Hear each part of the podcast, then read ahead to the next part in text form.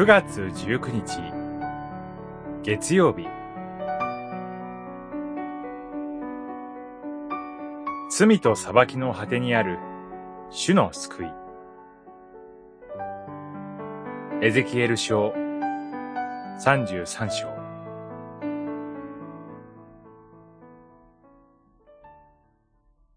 我々の補修の第12年10月5日に、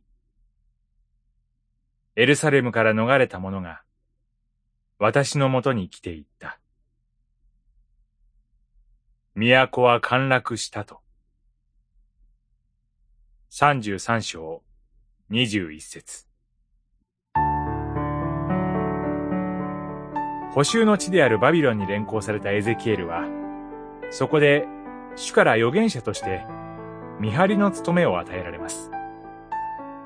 彼は、主の裁きがエルサレムに迫っていることをイスラエルの民に告げます。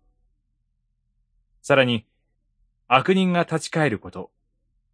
ただこの一つのことが、主の求めておられることだと語ります。しかし、エルサレムから逃れた者によって、都は陥落したとの決定的な知らせがエゼキエルにもたらされることになりました。23節からは、もはや廃墟となったイスラエルに住む民の誤った誇りと都の荒廃が語られ、30節以降でも、エゼキエルの警告は、民に真剣に届いていない様子です。このような惨憺たる神の民の状況がある中で、しかし、エゼキエル書では、都の占領という決定的出来事をきっかけに、これ以降、主の救済が語られることになります。民の罪が明らかにされ、主の裁きさえなされるときに、その向こうに広がる主の救済が明らかにされます。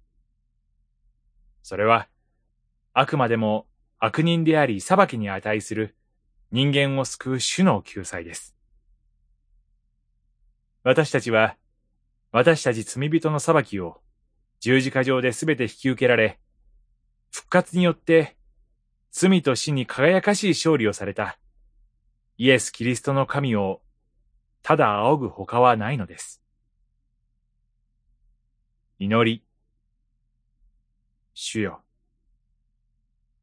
私たちの背きや過ちさえも明らかにされる中で、あなたの見救いに豊かに預からせてください。